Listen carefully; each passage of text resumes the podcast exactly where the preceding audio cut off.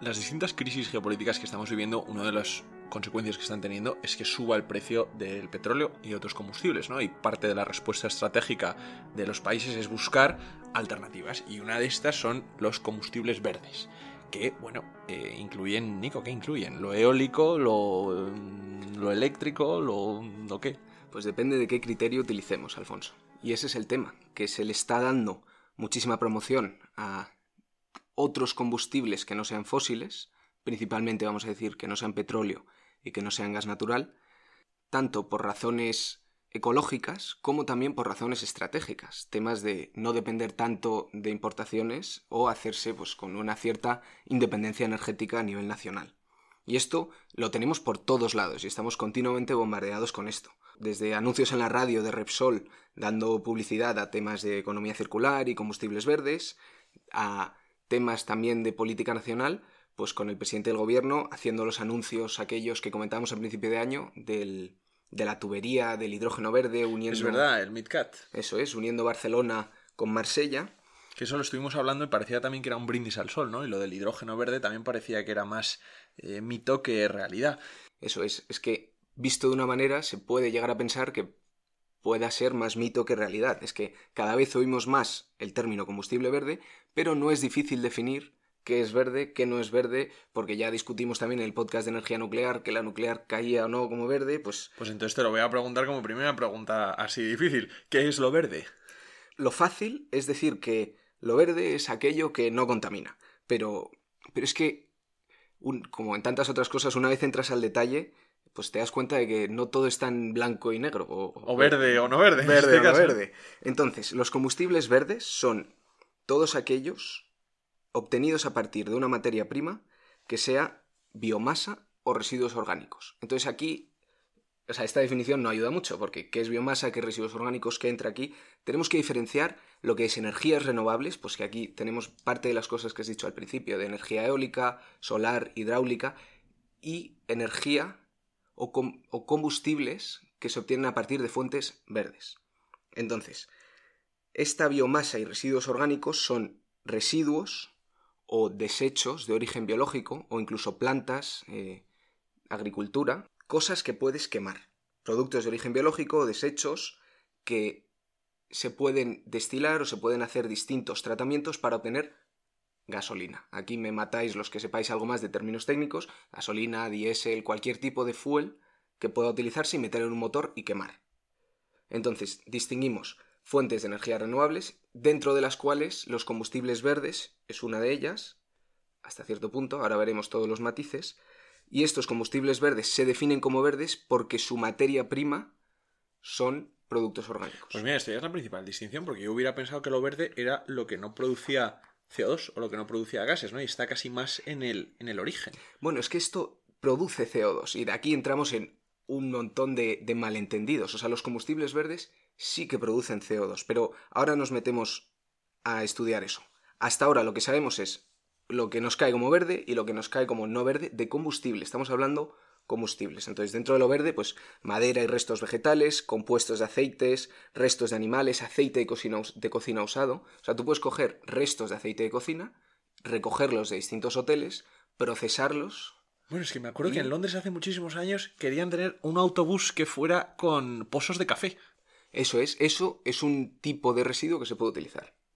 Y por otro lado tenemos los combustibles no verdes, pues carbón, petróleo y gas natural, o los combustibles fósiles, mejor dicho.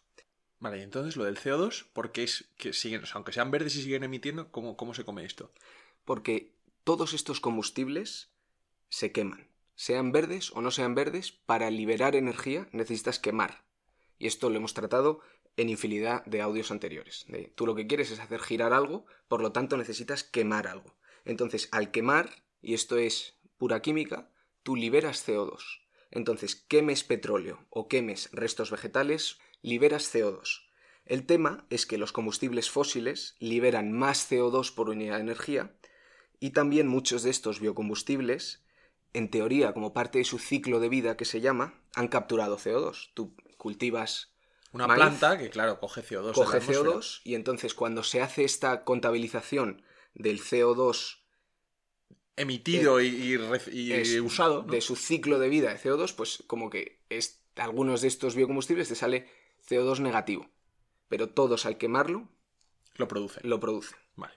Y aquí luego supongo que también habrá una diferencia entre la cantidad de energía que produce quemar un combustible fósil a quemar un combustible verde. Eso es. Entonces, un combustible fósil generalmente es más eficiente que un combustible verde. Y por eso hasta ahora se ha utilizado más. Entonces, tenemos ahí pues estas dos métricas, que el combustible fósil de eficiencia energética es- suele ser más alto, pero libera más CO2 por unidad de energía. Vale, entonces tenemos esta, esta distinción entre el aceite de cocina usado y los pozos de café y el petróleo, fenomenal, aquí las dos familias, pero ¿dónde caen el hidrógeno y la nuclear? Porque siempre decimos que si son verdes o no verdes y tienen sus, sus detractores. La nuclear nos la vamos a quitar de encima la primera porque es un poco más fácil de entender. La nuclear no libera CO2. La nuclear es mediante reacciones nucleares liberas calor. No nos vamos a meter en ello, pero lo tratamos mejor o lo trata nuestro invitado Luis Velarde mejor en los episodios 14 y 57, pero es que tiene otros peligros e inconvenientes. Pero no libera CO2 porque ahí, mediante reacciones nucleares, conseguimos el calor que conseguimos pues quemando los combustibles. O sea, el CO2 no está en la ecuación química de la nuclear. Eso Vale, es. Y tampoco está en la ecuación química del hidrógeno. Porque, bueno, en teoría, en la, ¿cuándo se combustiona el hidrógeno? Porque el hidrógeno, cuando lo, cuando lo quemas, lo juntas con oxígeno, no se libera CO2. Para que se libere CO2 tiene que haber compuesto orgánico más oxígeno, que eso es una combustión. Pero cuando tienes hidrógeno, el hidrógeno no es un compuesto orgánico, es solo hidrógeno. A lo mejor me estoy metiendo demasiado en detalle. Pero es H2 más O2. Ahí no vemos el carbono, el C, por ningún lado, que sí que tenemos en compuestos orgánicos. Lo que pasa es que la manera de obtener ese H2 sí que puede haber intervenido combustibles con carbono. Claro, para, vale, para, Para conseguir el hidrógeno. Eso es. Pero por eso también nos referimos a otro episodio anterior que este hizo Norberto, que también lo explica muy bien, pues los distintos colores de hidrógeno que hay. Es verdad que habías, dependiendo de cuánto carbono tenían en su ecuación, ¿no? Dependiendo de cómo se consiguiera ese hidrógeno. Tú puedes conseguir hidrógeno girando una turbina eólica, entonces ahí no ha entrado el carbono por ningún lado, pero puedes conseguir hidrógeno quemando petróleo. ¿Vale? Entonces, ahí se ve muy clara la diferencia. Entonces, todo este lío enorme de distintos caminos se puede expresar o resumir de una forma bastante simple. Pues nuestro objetivo siempre es hacer girar algo, que es o un motor para un coche o para un medio de transporte o un generador de electricidad para iluminar nuestra casa. Y para hacerlo girar tenemos dos opciones. O aprovechar algo de la naturaleza, el viento o el agua, o quemamos algo, que es todos los combustibles. Aquello que quemamos la mayoría de las veces libera CO2. Y entonces ahí es donde entran los combustibles verdes. Lo importante es de dónde venga aquello que quemamos. Si es renovable o no, si tiene muchísimos años, si necesita muchísimos años para formarse, petróleo. Luego el no. origen, está todo en el origen, no en el, no en el producto. Eso es. Y todo esto con la puntualización de la energía nuclear que ya hemos comentado. Porque, aunque haya aparecido antes, el petróleo y el gas natural, todos son compuestos orgánicos. O sea, que Pero aquí claro, el petróleo se forma de las plantas sedimentadas en el corazón de la Tierra. a enormes presiones y enormes temperaturas durante cientos de millones de años. Entonces, bueno, es un compuesto orgánico también, pero no se renueva tan rápidamente. Y entonces el argumento es, se renueva, pero lo gastamos más rápido de lo que se renueva, por lo tanto no es verde, no es renovable. Sí, claro, si necesitas una edad entera para, para renovarlo. De hecho, no sé yo dónde, escuché una vez que, eh, claro, en las, en las edades pleistocénicas, eh, esto no sé exactamente cómo se llaman cada edad, cada edad, ¿no? Pero que el Sáhara hubiera sido los grandes bosques, que ahora son las áreas de muchísimo petróleo, y que en el futuro serán los grandes bosques los que sean desiertos con petróleo debajo, ¿no? Pero para eso nos queda mucho y por eso... pues, Por eso, no es exactamente. ¿no? Pero entonces, volvamos a lo verde. ¿Qué tipos de combustible verde hay? Porque mm, supongo que no entrarán en el mismo saco eh, el aceite de cocina usado, los pozos de café y las, y las otras cosas. Me hace una gracia lo de los pozos de café, porque es que verdaderamente parece que puedes llevar un coche con café, ¿no? Bueno, es que son, es de todo, es pozos de café, también restos de frutas, todo, por entendernos, todo lo que va en lo que ahora es el contenedor marrón que hay en algunas ciudades, todo lo que va ahí lo puedes meter tras muchos procesos, hay muchos, muchos procesos, pero puede volver a llegar a tu coche. Y eso es muy bonito, en cierto modo. Entonces hay distintos tipos de combustible verde o de biocombustible. Y estos tipos se han establecido un poco a posteriori, sobre todo por temas pues de confusión de incentivos, por así decirlo. Vamos a ir explicándolo paso a paso. La primera generación de estos biocombustibles son todos aquellos obtenidos a partir de cultivos agrícolas, es decir, la materia usada para crear este combustible podría ser usada para alimentación. Aquí entra el maíz, la colza, ciertos tipos de remolacha, girasol, hasta le puedes meter aceitunas, todo lo que dé algo de aceite, todo este tipo de plantas, pues mediante procesos de fermentación, transesterificación, hidrogenación, un montón de palabrotos. Sí, pero Nico, yo pienso, o sea, es que has dicho lo de las aceitunas y me ha hecho mucha gracia. ¿Cuántas aceitunas necesitas para que te ande el coche? Pues esto hay conversiones, no me lo sé, pero teóricamente se podría. Lo que pasa es que, como hemos dicho, es menos eficiente y desde luego mucho más caro por ahora, por eso se hacen subsidios. De producir, claro. Eso es, que extraer petróleo o utilizar gas natural. Esto es la primera generación, que empezamos a ver cierto conflicto de intereses con alimentación humana, que aquí voy soltando un poco de pistas a lo que viene después. La segunda generación son biocombustibles para los cuales la materia prima usada no compite con la comida humana o animal y cultivos alimenticios. Y estos pues son de dos tipos, también por tema regulatorio que luego nos meteremos, pero tipo A y tipo B, tipo avanzado y tipo no avanzado. En el tipo A entran pues todos los restos de animales y pues racimos vacíos de palma, cáscaras, semillas de plantas. Aquí un ejemplo que me ayuda a entenderlo es si tú tienes una piña y le quitas los piñones, pues la piña que te queda sería un tipo A.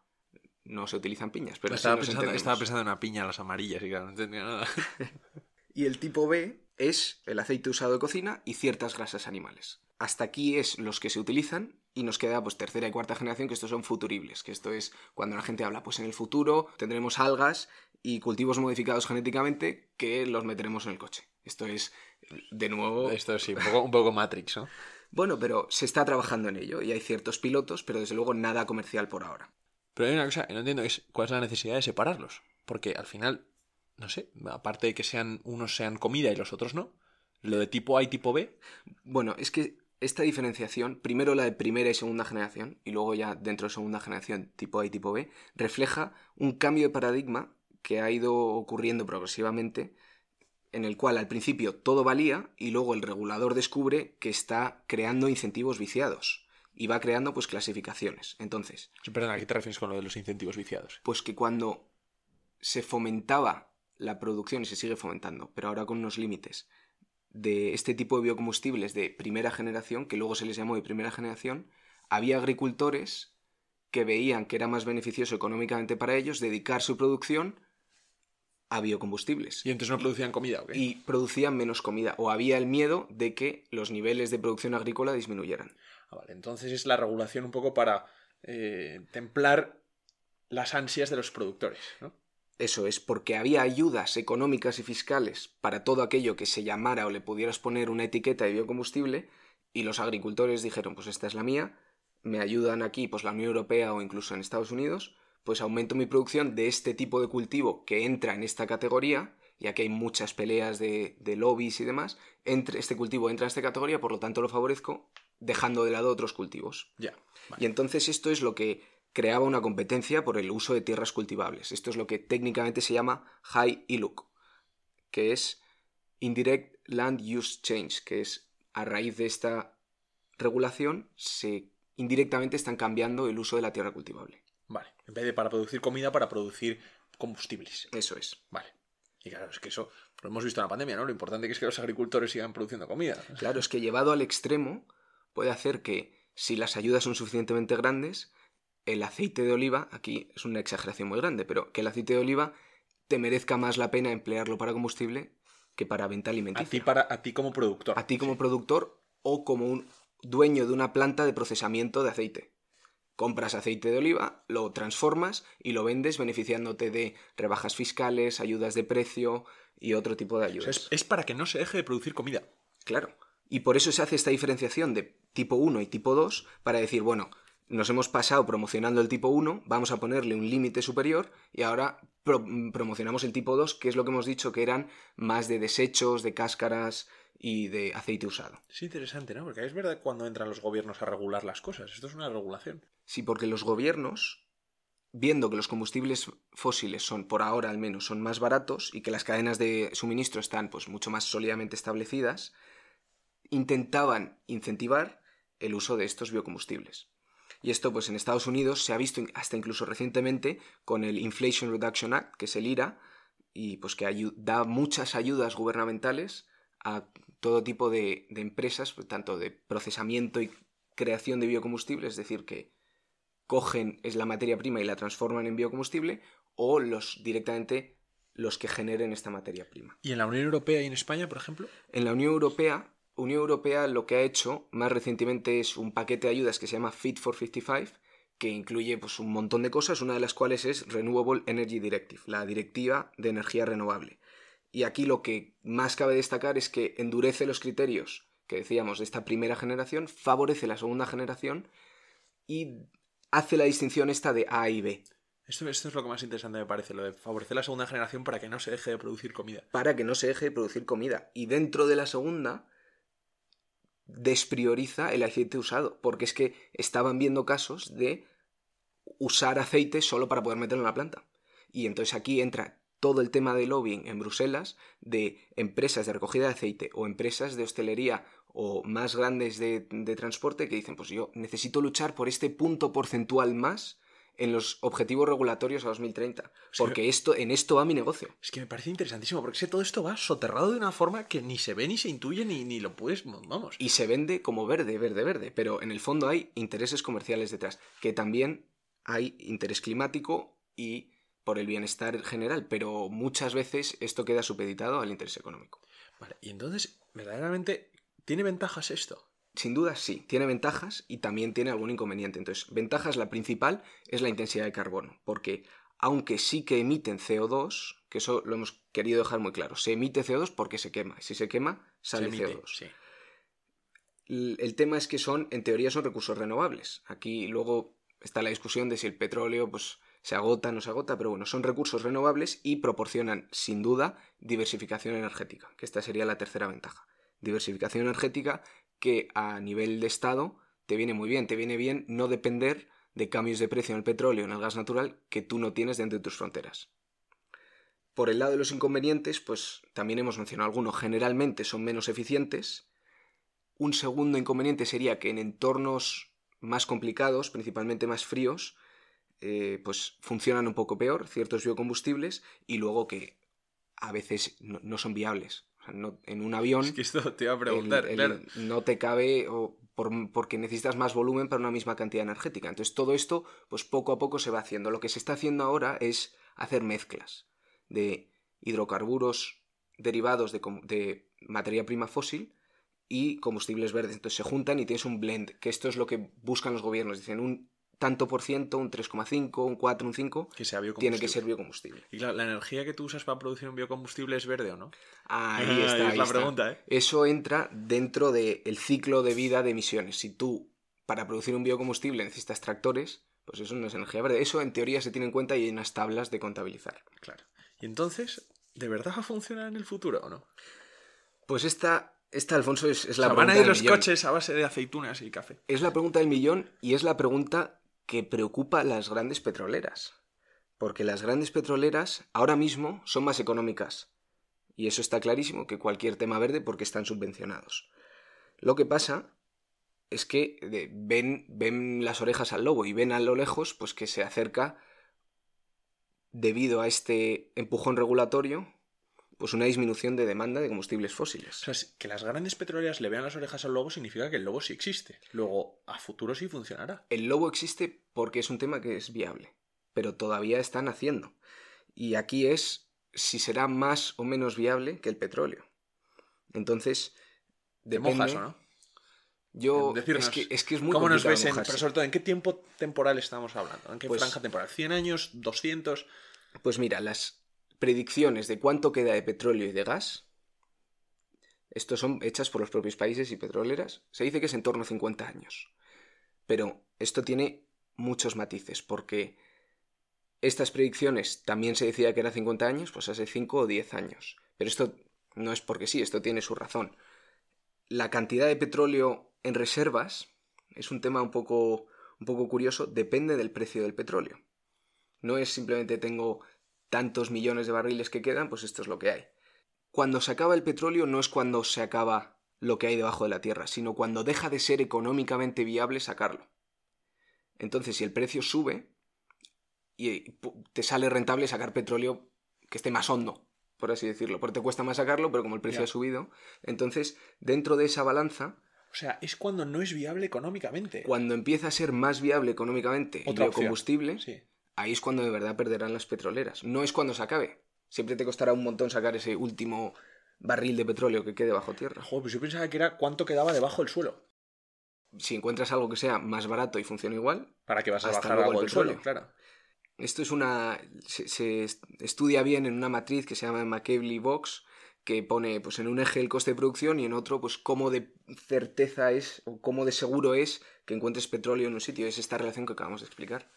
Esto me parece fascinante. O sea, acá estoy, estoy mind blown ahora mismo. Claro, esto yo no lo había pensado y por eso la competencia de las grandes petroleras es conseguir el petróleo más barato.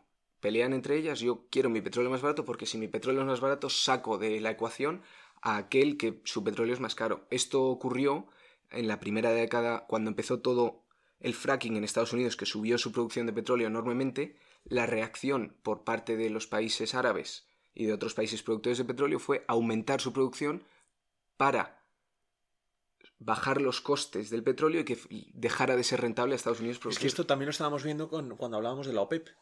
Eso es, está muy relacionado con ese tema de la OPEP. Este último coletazo, claro. Lo otro eran las diferenciaciones de temas verdes y no verdes, que hay que tener muy claro que si te dicen que tu coche produce, o perdón, funciona con biocombustible, no es que no estés emitiendo CO2. Estás emitiendo CO2, estás emitiendo menos CO2, pero sigues quemando algo, aunque sea combustible verde. Bueno, Nico, me ha parecido fascinante este tema, porque es que además muchas veces todo queda eh, me- me- envuelto en una miriada de términos y de expresiones fáciles y de tal, y, y resulta que no, que es que tiene una complejidad enorme. tiene mucha complejidad y hay que saber qué nos venden como verde y qué no verde y saber los intereses que hay detrás, Que son muchos y, y- y muy principalmente poderosos. económicos. Sí, totalmente. Bueno, pues eh, Que no quita, aquí lo quiero dejar resaltado, que no sea importante el tema de reducir también emisiones de CO2. Pero bueno, era así un poco para dejar esa parte clara. queda clara, queda clara. Bueno, Bueno, pues muchas gracias por traernos este tema y nos vemos la semana que viene. pues nos vemos con un tema nuevo.